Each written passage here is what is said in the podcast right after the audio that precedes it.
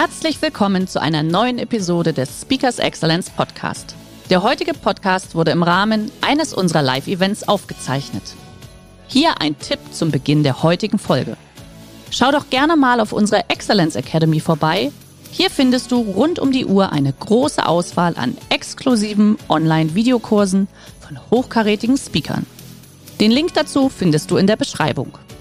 Jetzt aber viel Spaß beim Anhören. Edward Snowden hat uns doch erzählt, und Edward Snowden ist zweifellos ein Held, er hat uns doch erzählt, wir werden alle schon überwacht. Warum braucht es dann noch eine App in Iran? Der hat damit begonnen bei uns. Es gibt doch schon totale digitale Überwachung. Warum konnte man denn nicht die Reiserouten nachvollziehen, wenn doch schon jeder überwacht ist? Und es ist eben nicht so. Herzlich willkommen beim Speakers Excellence Podcast. Hier erwarten Sie Spannende und impulsreiche Episoden mit unseren Top-Expertinnen und Experten. Freuen Sie sich heute auf eine Podcast-Episode, die im Rahmen unserer täglichen 30-minütigen Online-Impulsreihe entstanden ist. Viel Spaß beim Reinhören. Also mein Name ist Christoph Holz, ich bin Informatiker und ich habe trotzdem eine Frau gefunden. Und das ist gar nicht so leicht. Von belächelten Außenseitern sind wir als IT-Experten zu den Gestaltern der Zukunft geworden. Darauf waren wir auch nicht vorbereitet und die Zukunft wird ja gar nicht mehr gestaltet. Die Zukunft, die wird ja äh, programmiert und nun holt uns auch langsam die Verantwortung ein und vor der Corona-Krise war die Stimmung eigentlich gar nicht äh, so gut äh, zur Digitalisierung. Jetzt ist sie wieder besser. Das nennt man kognitive Dissonanz. Wenn man nicht rauskommt, dann findet man eben diese neuen äh, Technologien auch wieder gut. Meine Frau ist selber Intensivmedizinerin, also die kam heute in der Früh aus dem Dienst. Gott sei Dank keine Toten. Also ich habe die Kinder. Ähm, deshalb war meine ersten Panikeinkäufe, die waren auch in der Buchhandlung. Also man weiß ja manchmal nicht, was schlimmer ist, der Virus, die Kinder. Also man sieht es äh, äh quasi dann irgendwann mal auf lange Sicht. Nun, ich habe euch hier so eine Infektion mitgebracht. Ein Infektionsmuster, das beginnt in der Stunde Null immer mit, äh, mit dem ersten Infizierten. Nach acht Stunden waren das schon 100 nach 16 Stunden 10.000 und nach einem Tag eine Million, die von diesem viralen Ausbreitungsmuster betroffen waren. Was war das? Manche werden sich vielleicht noch daran erinnern, der Dress, ist es Gold und Weiß oder ist es Schwarz und Blau? Eine Frage, die durch das Internet gerast ist, durch die äh, sozialen Medien. Und wie funktioniert sowas? Ich habe im Grunde genommen äh, eine äh, limitierte Anzahl von Menschen, die ich erreichen kann. Bei äh, Facebook sind es jetzt zweieinhalb Milliarden.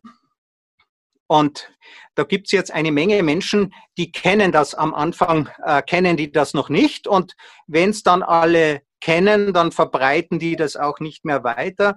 Das heißt, die Zahl derjenigen, die es äh, mittlerweile kennengelernt haben, die infiziert sind mit dieser Idee, die diese Idee auch scheren, also andere äh, da, damit anstecken, die steigt, bis eine Maximalzahl erreicht ist und dann ist einfach Schluss. Und wir kennen Flatten the Curve, also ich erreiche nie die Gesamtanzahl. Es entsteht auch in sozialen Medien eine Art Herdenimmunität, wenn ich es weitergeben möchte, aber ich habe einfach in meinem direkten Umkreis niemanden mehr, der sich äh, direkt, ähm, ähm, den ich noch erreichen könnte. Deswegen erreiche ich auch nie das vollständige Potenzial. Virales Marketing kennen wir aus Social Media und das heißt nicht nur zufällig virales Marketing, die Mathematik, die Muster sind wirklich die gleichen. Ähm, die äh, sozialen Medien haben wir verstanden, weil wir Muster äh, verwendet haben aus der äh, Virologie und mittlerweile hat diese Mathematik spielt jetzt wieder zurück äh, hilft uns, bessere Vorhersagen zu machen. Jetzt wir Menschen, also ihr kennt vielleicht die Geschichte, zwei Planeten, sagt der eine zum anderen, du, ich habe Menschen, sagt der andere, das geht vorbei. Also noch ist es nicht so weit, noch sind wir in einer als Menschheit in einer exponentiellen Pandemie. Wir verbreiten uns gerade noch exponentiell und ähm, die spannende Frage, ist das anders als bei Viren? Denn da unten kann man sehen, seit Aristoteles bis ins Mittelalter, da waren wir 500 Millionen und im Mittelalter dann 510 Millionen. Wir haben uns faktisch kaum vermehrt. Es gab technische Innovationen. Der Pflug hat die Kalorienausbeute pro Quadratmeter verzehnfacht, also konnten wir zehnmal mehr Menschen ernähren, wir haben zehnmal mehr Kinder bekommen äh, und dann haben wir unseren Fortschritt praktisch aufgefressen. Mit der Dampfmaschine, mit der industriellen Revolution hat sich das schlagartig geändert, denn die Dampfmaschine hat mehr Energie produziert, als wir buchstäblich aufessen konnten. Und dann entsteht das hier. Ähm, das hier ist der Wohlstand, das ist die Leistungsgesellschaft. Hier kommt die Zukunftsidee in die Welt. Vorher hat man immer in die Vergangenheit geschaut, seither schaut man in die Zukunft, dass es dort besser wird. Und dieses Versprechen hat sich über viele Jahrhunderte wirklich bewahrheitet. Ähm, der Karl Marx würde das als Kapitalismus bezeichnen. Wir sind ein bisschen euphemistischer, wir nennen das Marktwirtschaft. Und jetzt ist die spannende Frage, natürlich kann das ewig äh, so weitergehen. Ja? Äh, wir diskutieren äh, Fragen des Wirtschaftswachstums und jeder Biologe wird es erzählen, was ich von der Dress erklärt habe. Es gibt limitierte Ressourcen. Ihr erinnert euch aber, dass die Ressourcen bei der Dress und auch beim Virus, ja, mehr als sieben Milliarden Menschen kann der Virus nicht infizieren. Er hat ein ganz klares Ende seiner Ausbreitungsmöglichkeit. Wir selber haben diese Kurve eben nicht flach gestaltet, wir haben die nach oben gebogen. Das ist sozusagen der Energie, die Energie, die uns zur Verfügung steht im Vergleich äh, zur Bevölkerung. Und wenn ich einfach mehr Energie habe, als ich direkt ähm, zur Ernährung brauche, 2000, 3000 Kalorien pro Person, dann äh, entsteht äh, plötzlich so eine Entwicklung. Und die spannende Frage ist, kann ich die dauerhaft aufrechterhalten? Das hängt mit Energie zusammen. Wir wissen, eine Stunde äh, trifft mehr Sonnenlicht auf die Erde, als wir im ganzen Jahr überhaupt nicht verbrauchen können. Und ähm, 30 Jahre, 70 Jahre Frieden äh, in unserer westlichen Zivilisation ist ja auch kein äh, Zufall.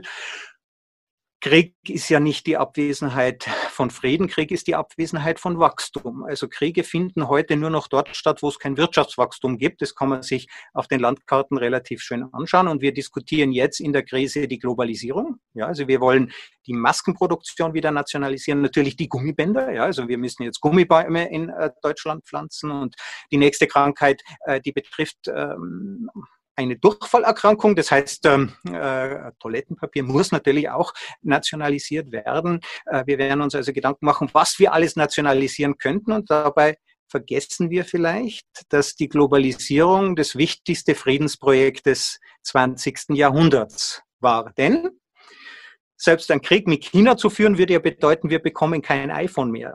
Ja, was ist uns also mehr wert und wird die Digitalisierung das wichtigste Friedensprojekt des 20. des 21. Jahrhunderts. Wir werden das sehen. Wir haben jedenfalls ein kognitives Problem mit solchen exponentiellen Entwicklungen, denn unser Steinzeitgehirn, das denkt nun mal äh, linear. Das heißt, ganz am Anfang ähm, erwarten wir das von einer Technologie, sie leistet aber nur das. Das heißt, wir sind enttäuscht. Ja, so wie beim Virus. Wir denken uns komisch, da passiert ja gar keine Ausbreitung. Und irgendwann, wenn diese Entwicklung aber weitergeht, kommt es zu einem Schnittpunkt. Das heißt, unsere Erwartung bleibt hier, aber die Leistungsfähigkeit, das passiert dort oben.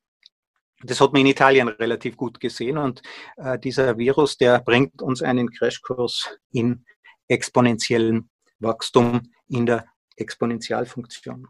Jetzt gibt es aber parallel in der Digitalisierung auch die sogenannten Netzwerkeffekte. Das heißt, ich habe zwei Kommunikationspartner, die haben eine Kommunikationsbeziehung dazwischen. Oder ich habe ähm, also nicht sechs und da gibt es dann 15 Beziehungen dazwischen. Dieser Netzwerkeffekt, der geht aber nicht exponentiell. Also ein Mensch hat das mal ausgerechnet. Das ist ja der Zusammenhang zwischen Innovation. Wenn ich zwei Ideen miteinander kombiniere, dann entsteht daraus Innovation. Oder wenn ich, ähm, wenn ich äh, eine Terrorzelle herausfinden möchte, ja, drei Leute, die mehr miteinander kommunizieren, also dieser Mythos der digitalen Überwachung, ja, äh, dann muss ich solche Netzwerke, äh, muss ich solche Netzwerke analysieren und äh, das Wachstum dieser Netzwerke ja, kluger Mensch hat das mal ausgerechnet, das Wissen der Menschheit hat sich bis zum 19. Jahrhundert alle 100 Jahre verdoppelt. Ja. dann in der ersten Hälfte des 19. Jahrhunderts alle 25 Jahre und mittlerweile sind wir bei einer Verdopplung von 13 Monaten. IBM hat das ausgerechnet, klingt da nicht schlecht. Alle drei Minuten eine neue medizinische Erkenntnis. Nur diese Kurve ist nicht exponentiell. Ähm, schreibt ihr mir mal rein, was das für eine Kurve ist? Diese, äh, diese Kurve äh, ist, ähm, äh, es schreibt gerade einer, dass Sprache und Bewegung nicht immer ganz zusammenpassen. Da gibt es vielleicht ein bisschen äh, eine Verzögerung, das muss ich noch äh, üben. Äh, diese Kurve, das ist die Fakultät N, Rufezeichen. Die wächst schneller als exponentiell. Das heißt, Wissen und Innovation können wir in unserer exponentiellen Gesellschaft nicht einmal ausschöpfen, weil diese Kurve in sich selber schneller wächst. Und daher funktioniert auch sowas wie digitale Überwachung nicht. Man muss sich ja fragen, jetzt gibt es eine Corona-App, die soll uns überprüfen, ja, Kontakte, aber Edward Snowden hat uns doch erzählt, und Edward Snowden ist zweifellos ein Held, er hat uns doch erzählt, wir werden alle schon überwacht. Warum braucht es dann noch eine App in Iran? Der hat damit begonnen bei uns. Es gibt doch schon totale digitale Überwachung. Warum konnte man denn nicht die Reiserouten nachvollziehen, wenn doch schon jeder überwacht ist? Und es ist eben nicht so.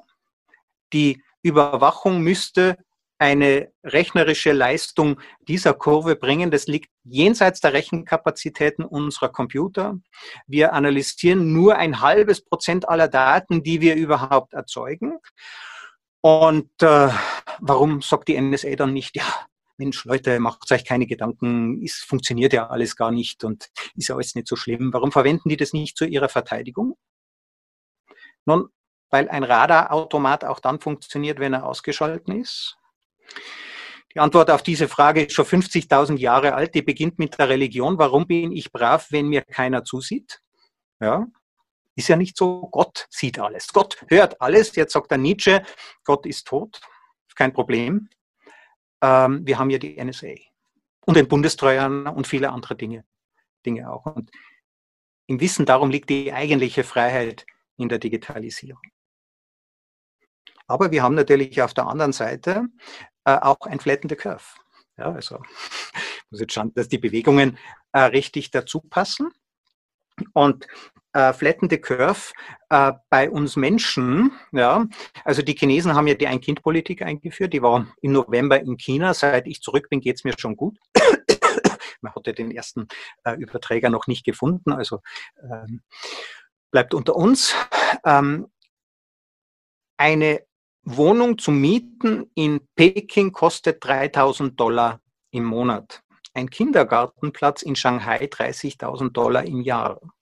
China hat die Ein-Kind-Politik abgeschafft und sie durch die Immobilienpreise ersetzt.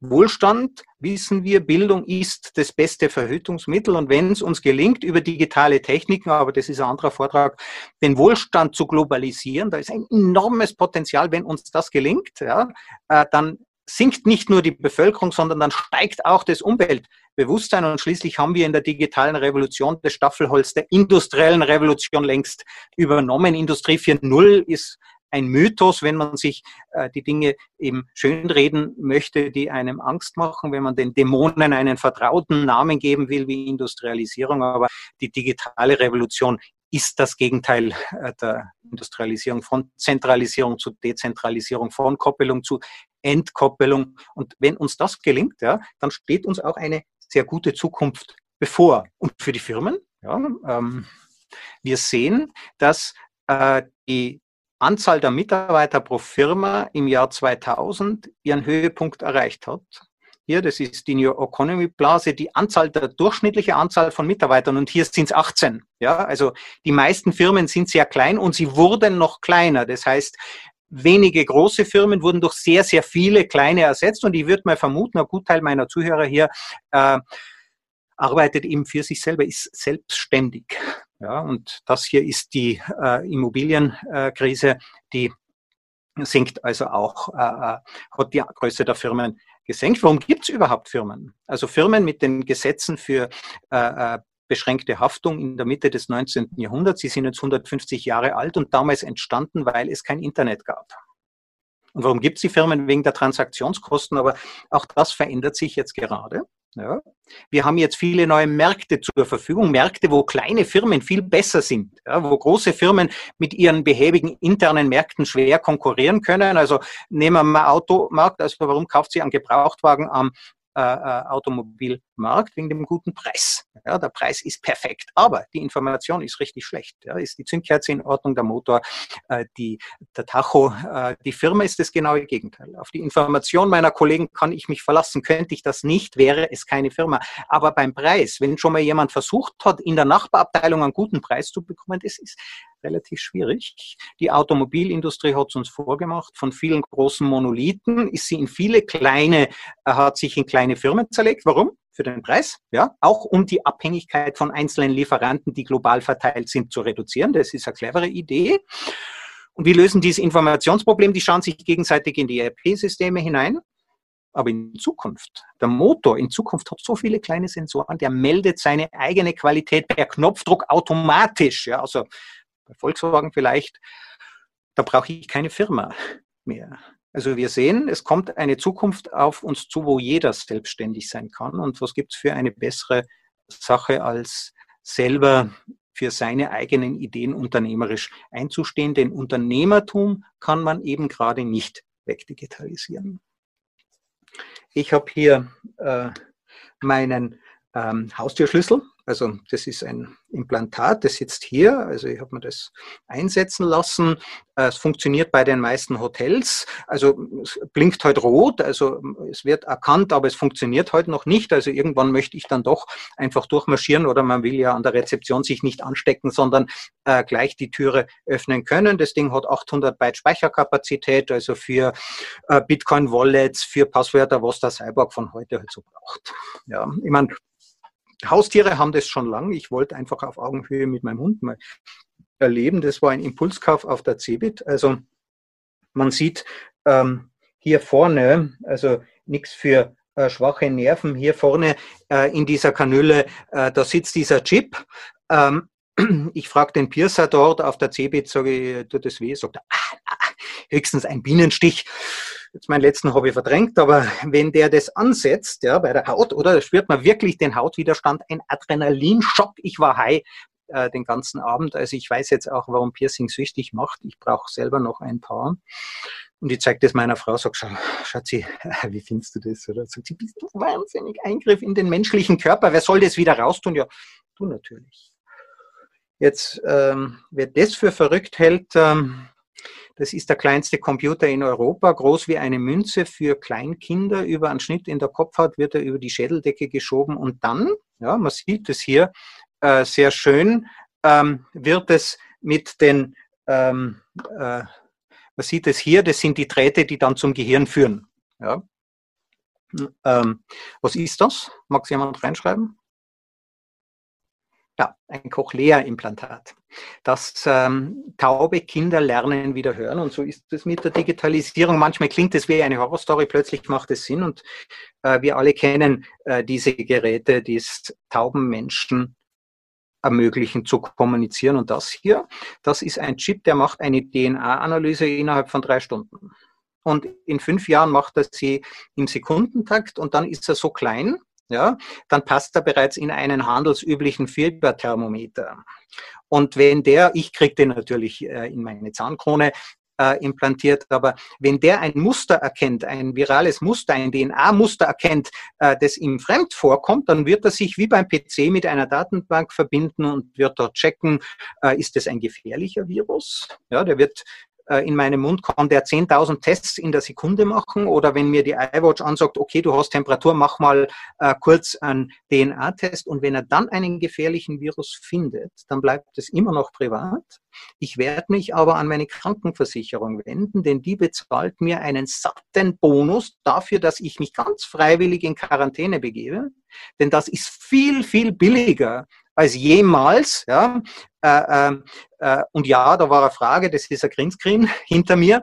Ähm, die ähm, das ist viel, viel billiger, ähm, Leuten freiwillig die Quarantäne äh, zu versüßen mit einem ordentlichen Bonus, als eine gesamte Wirtschaft äh, herunterzufahren. Das wird natürlich vier, fünf Jahre dauern. Also ich hoffe, dass der nächste Virus nicht früher kommt.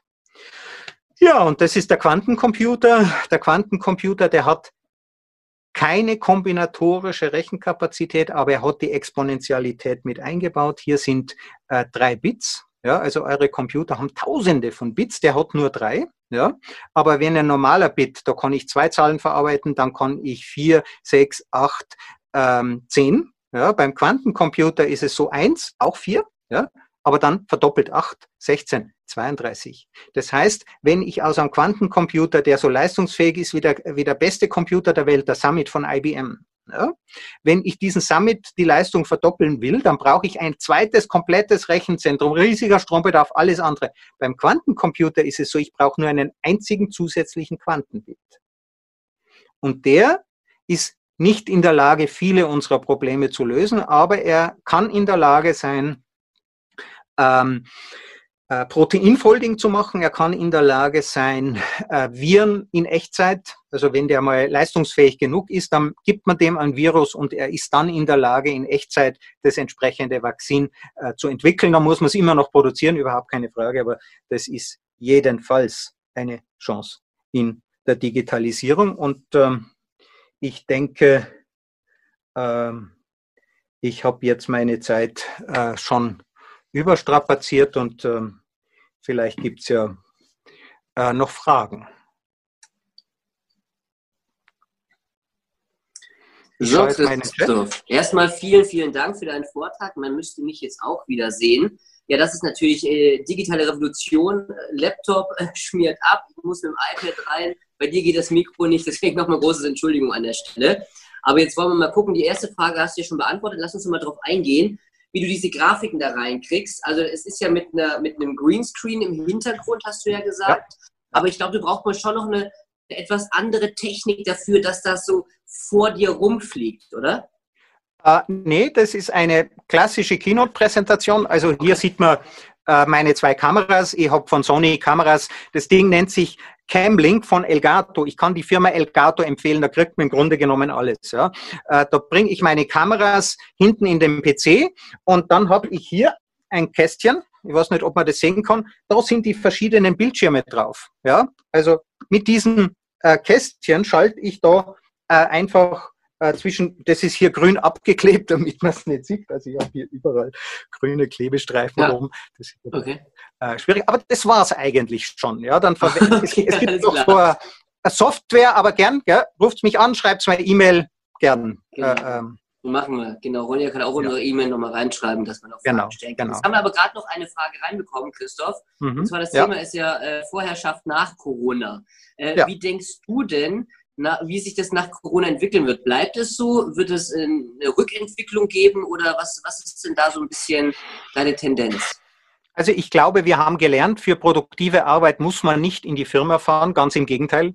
Ich meine, die Regierung glaubt zwar, dass man Homeschooling und äh, Homeworking gleichzeitig machen kann. Ja, also das sind dann Minister ohne eigene Kinder. Ja, ähm, aber wenn die Kinder wieder in der Schule sind, werden wir uns froh daran erinnern, wie bequem das war, Einzelgespräche digital zu führen, wo man sich gegenseitig auf den Bildschirm guckt. Und dann wird man mehr mhm. Zeit haben, weil man sich diese Fahrzeit spart, um sich wieder zu treffen. Digitalisierung soll ja keine Einschränkung sein, soll kein Zwang sein, sondern Digitalisierung soll uns von all dem befreien, was uns die industrielle Revolution aufgebürdet hat, insbesondere sinnloser Jobs, mhm. Also was ist ein schlechter Job? Das ist ein Job, den man digitalisieren kann. Daran erkennt man schlechte Jobs. Mhm. Jetzt haben wir jetzt noch eine, eine weitere Frage beziehungsweise eine Nachfrage. Ich bitte um eine genauere Ausführung zur Aussage ja. von dir. Ja. Digitale Überwachung funktioniert nicht. Ja, ja. Also es gibt sowas wie Überwachung mit Anfangsverdacht und das gab schon zu Zeiten von Julius Caesar und da ändert die Digitalisierung nicht viel. Wenn es einen begründeten Verdacht gibt, dann kann ich jemanden gezielt überwachen und das ist auch der Grund, warum ich zum Beispiel von Werbung verfolgt werde. Also nur weil ich paranoid bin, heißt es nicht, dass ich nicht verfolgt werde. Und im Einzelfall funktioniert das. Aber wenn man jetzt versucht, im Sinne der Rasterfahndung Daten zusammenzubringen, das ist ja dieser Mythos der digitalen Überwachung, der sagt, digitale Überwachung ist eine neue Qualität, da braucht es keinen Anfangsverdacht mehr, da kann jeder unter Generalverdacht gestellt werden. Und das geht technisch nicht, weil die Frage dahinter, zum Beispiel ähm, das Klickenproblem, also Terrorzellen herauszufinden über ihr Kommunikationsverhalten, gehört zu den ungelösten Problemen der Informatik. Wer das löst, ja, kriegt eine Million Dollar von der Millennium Foundation. Es gehört zu den großen sieben oder acht großen Problemen äh, der Mathematik. Das N versus NP-Problem, die Informatik also die meisten Probleme, wir glauben ja, dass man mit der Technik alles lösen kann, aber wir wissen, die meisten Probleme der Informatik werden auf ewig nicht effizient lösbar sein. Und mhm. was man sozusagen mit ein paar hundert Leuten, die kann überwachen. Aber wenn ich das Gleiche für Millionen tun will, dann scheitert auch der Quantencomputer. Mhm. Okay, sehr gut. Jetzt ähm, hattest du auch eine Folie mentale Transformation äh, vorher mit drin ja. gehabt. Ähm, ja. Wann kommt in dieser Reihe dieses Thema denn dran?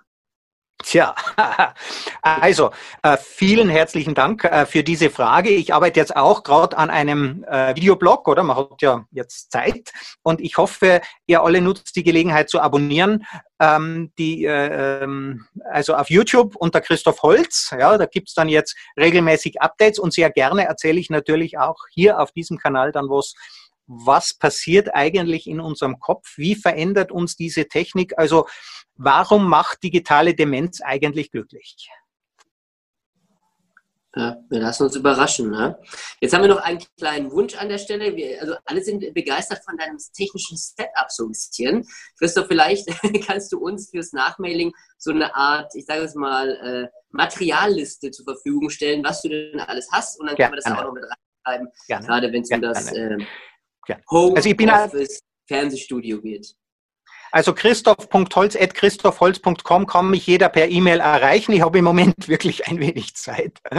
Ähm, die, ähm, also jetzt sind die Kinder bei meiner Frau, ja, also ähm, und äh, natürlich mache ich gerne eine Liste, aber wer mir eine E-Mail schreibt, der kriegt auch eine Liste mit den, ähm, äh, mit den Lesetipps und mit den Hinweisen. Also dass das fundiert ist, äh, was ich erzähle und nicht einfach nur eine Erfindung. Super. Aber Perfekt. digitale Überwachung, wer das mitnimmt, digitale Überwachung ist eine Disziplinierungsmaßnahme.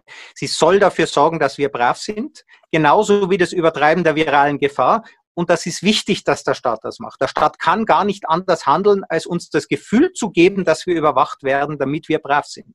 Ja, muss man halt wissen. Klasse, super.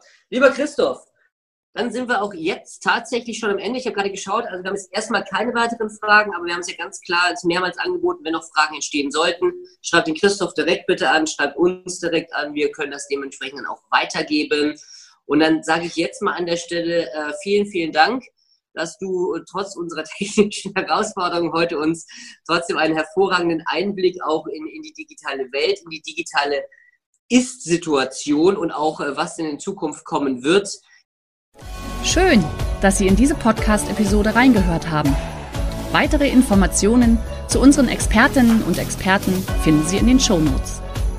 Wenn Ihnen unsere Podcast-Reihe gefällt oder Sie haben Wünsche und Anregungen, freuen wir uns auf Ihren Kommentar.